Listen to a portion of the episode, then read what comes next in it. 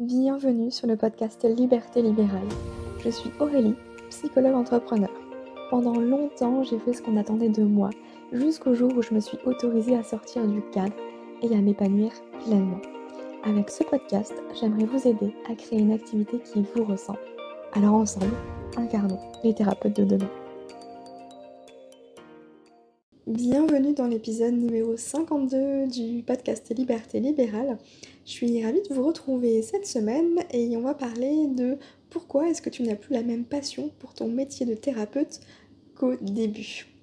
Je vous ai parlé un petit peu dans l'épisode précédent, l'épisode numéro 51, de mon parcours, de mon cheminement justement pour arrêter mon cabinet avec ce questionnement peut-être de est-ce que j'aime toujours mon métier? Est-ce qu'il faut que je change? Est-ce que je dois faire une reconversion? Tout ça, tout ça.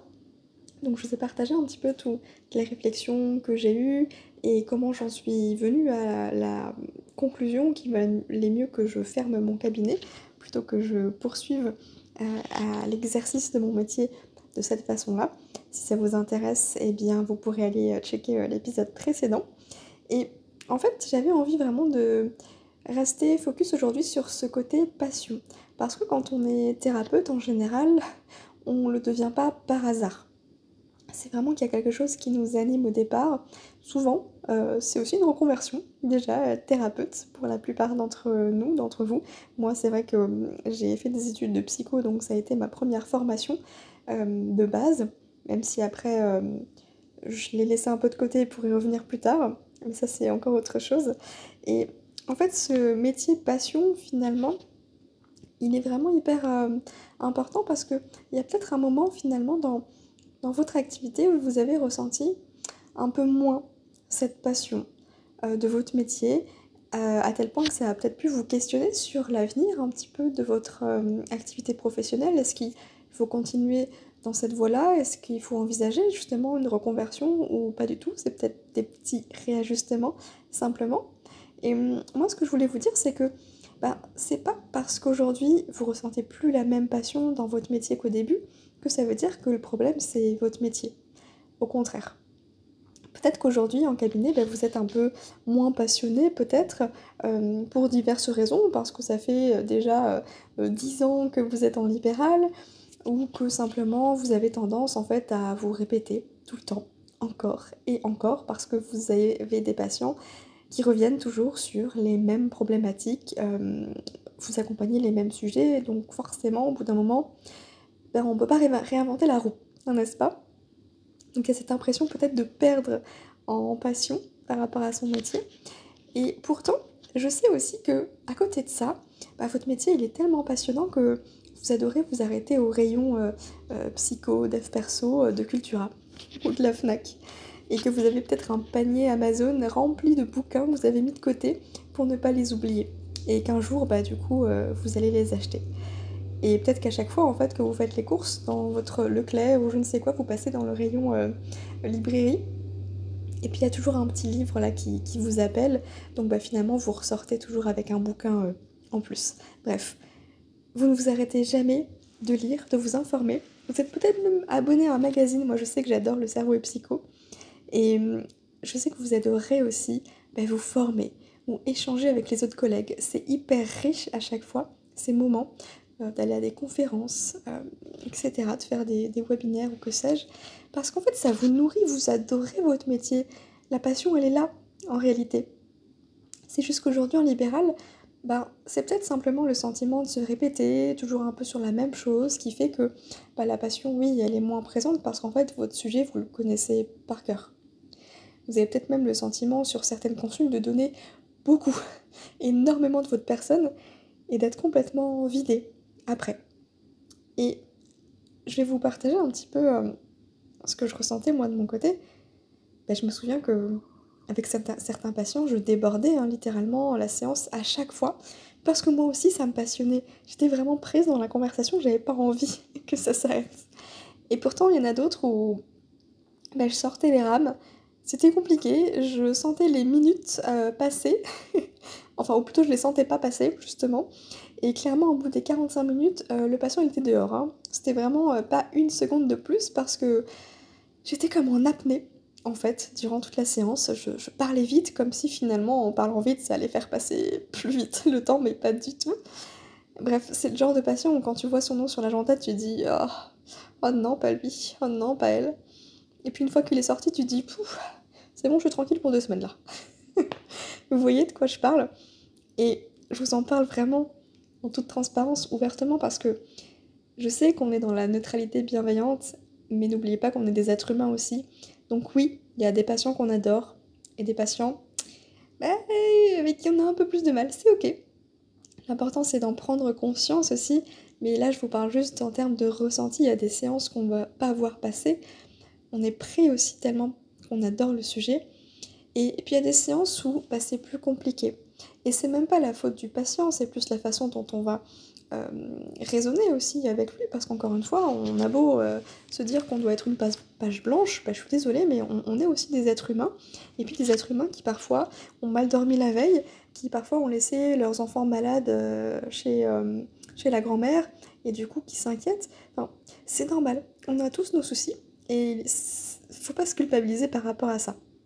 Donc, disons-le euh, tout fort, oui, il y a des patients qu'on adore, oui, il y a des patients qu'on déteste. Sorry, not sorry. il fallait que ça sorte.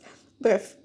Euh, pourquoi je vous dis ça? Bah, C'est parce que euh, c'est ce que j'ai traversé et bah, notamment avoir le sentiment de se répéter un peu toujours sur la même chose. Moi, ça m'arrivait sur le domaine de la perte de poids.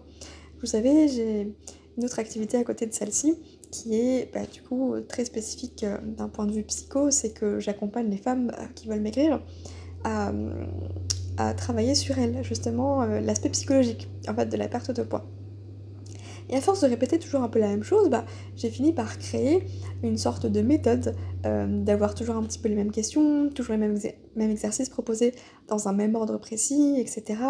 De savoir exactement quoi dire, euh, parce qu'en fait, je savais quelle était l'objection qui allait venir, le fameux, vous savez, oui, mais, quand vous expliquez un concept. Ben, le fait de savoir qu'est-ce qu'il va y avoir après le mais et de d'en parler avant même que le patient euh, vous l'amène, mais ça c'est hyper puissant parce qu'en fait, moi les gens me disaient mais, mais, c'est exactement ça en fait, comment vous savez, j'ai l'impression que vous êtes dans ma tête. Et quand on arrive à un tel point de précision, j'ai envie de dire, bah, au final, on peut réussir à, hum, à faire autrement à créer autre chose. C'est comme ça que j'ai fini par créer un programme en ligne qui est l'Académie Mincir Autrement pour aider bah, du coup plus de monde. Et ça vous évite aussi euh, bah, de faire le perroquet toute la journée quoi. Euh, parce que je sais que ça peut être euh, usant aussi hein, au bout d'un moment, on va pas se mentir.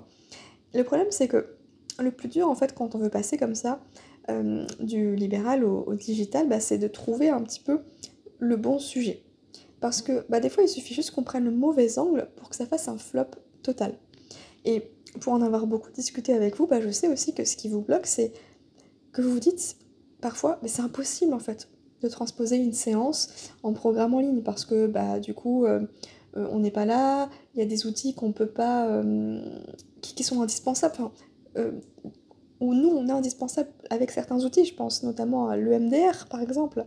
Il y a des choses littéralement où notre présence est obligatoire.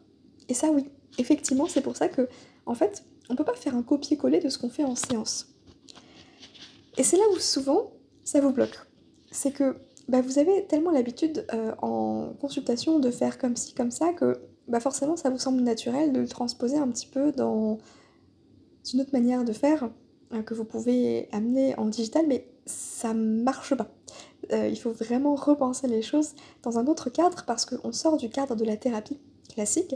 Et là, on entre presque plus dans le domaine de, du développement personnel euh, où les euh, patients, donc là j'appelle ça plutôt des clients, vont être en toute autonomie pour faire un petit peu bah, les exercices que vous proposez, le passer par le cheminement que vous avez pensé au préalable, etc. etc. Donc, bah, pour vous aider, justement, parce que je sais que c'est un sujet bloquant, eh ben, j'ai créé une petite offre justement pour vous aider à déterminer le bon sujet de programmes en ligne euh, pour sortir un petit peu de ces consultations qui peuvent des fois aussi être énergivores, vous dégagez du temps.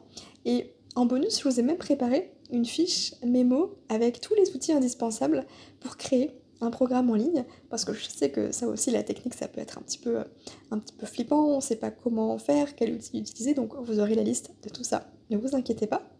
Et en prime, j'ai rajouté une liste de 10 programmes en ligne à créer en un week-end.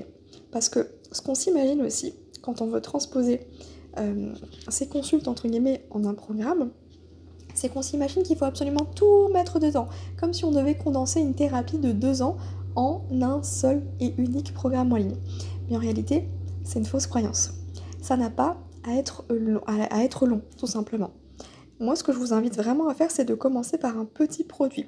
Ce que j'appelle un petit produit, un petit programme. Parce que déjà, bah, c'est excellent pour vous, pour vous faire la main, pour voir un petit peu comment ça fonctionne. Ça va vous permettre de prendre confiance aussi dans ces nouvelles compétences et en votre travail parce qu'on sait aussi à quel point on peut avoir peur de décevoir.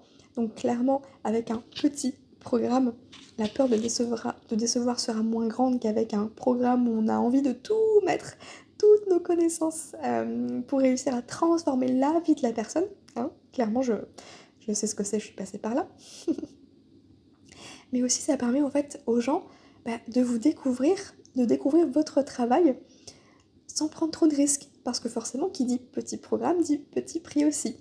Euh, le programme que je vous ai créé pour euh, déterminer le bon sujet, il est à 47 euros. Donc c'est vraiment un petit prix, c'est l'étape zéro en fait, parce que bah, sans ça, bah, vous ne pouvez pas avancer. Euh, même si vous avez envie de créer un programme en ligne, effectivement, sans l'idée, sans le sujet, bah, vous ne pouvez pas aller bien loin. On est bien d'accord. Et si les bases en fait elles sont pas solides, bah, votre projet il pourra pas être viable sur le long terme. Parce que quand je parle de trouver un sujet, c'est pas juste trouver le sujet. Le bon sujet, c'est trouver le bon sujet le en majuscule. Ça veut dire celui qui vous anime, celui dans lequel vous vous sentez légitime et surtout celui que les gens veulent. Parce que ça aussi, c'est tout un art finalement, euh, la communication. Et c'est hyper important euh, de la prendre en compte parce qu'effectivement, quand on passe du libéral au digital, ce sont d'autres codes qui s'appliquent.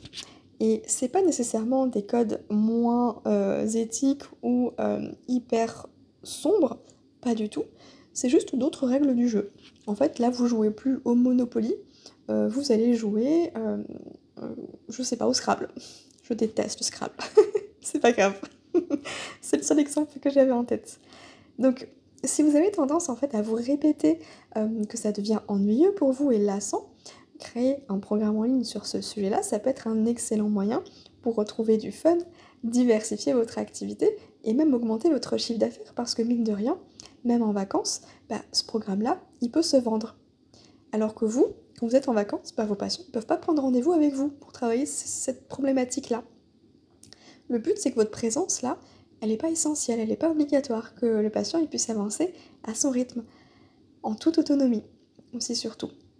Et pourquoi je vous propose ça, c'est que des fois, à force de faire toujours un peu la même chose, on a juste besoin d'une nouveauté, de créer les choses de manière différente. Peut-être que même si vous répétez toujours la même chose, de prendre ce même sujet sur lequel vous êtes potentiellement expert maintenant et de faire quelque chose de nouveau avec cette matière-là, ça pourra vous redonner la passion, retrouver ce feu intérieur finalement, de se reconnecter un petit peu au pourquoi vous avez euh, choisi d'accompagner sur ce sujet-là, qu'est-ce que vous aimez là-dedans, pourquoi c'est important pour vous? Donc des fois on a juste besoin d'un petit coup de boost comme ça, de penser les choses différemment. Et ben, je suis là pour ça, pour vous amener un petit peu euh, à remettre de la passion dans votre métier, mais pas nécessairement à travers un schéma classique de consultation individuelle, parce que vous l'avez compris, c'est pas ce que je prône. En tout cas, je suis là pour euh, apporter une dimension nouvelle euh, finalement à notre métier. Et si ça vous parle, ben, commencer par un petit programme, ça peut être une idée géniale ça vous engage pas trop. Euh, et puis, euh, c'est un excellent moyen aussi de voir si finalement, euh, ce que ça vous plaît, est-ce que ça vous convient, est-ce que vous avez envie de continuer sur cette lancée-là. Donc, si ça vous intéresse, eh bien, je vous mets le lien du petit programme pour trouver le bon sujet dans la description. Comme ça, vous aurez toutes les infos avec les bonus, etc. Et puis, n'hésitez pas à venir m'en dire des nouvelles un petit peu sur Instagram, par mail. Je serais ravie d'échanger avec vous encore une fois. Et puis moi je vous retrouve la semaine prochaine pour un nouvel épisode de podcast. En attendant, prenez soin de vous. Je vous dis à bientôt.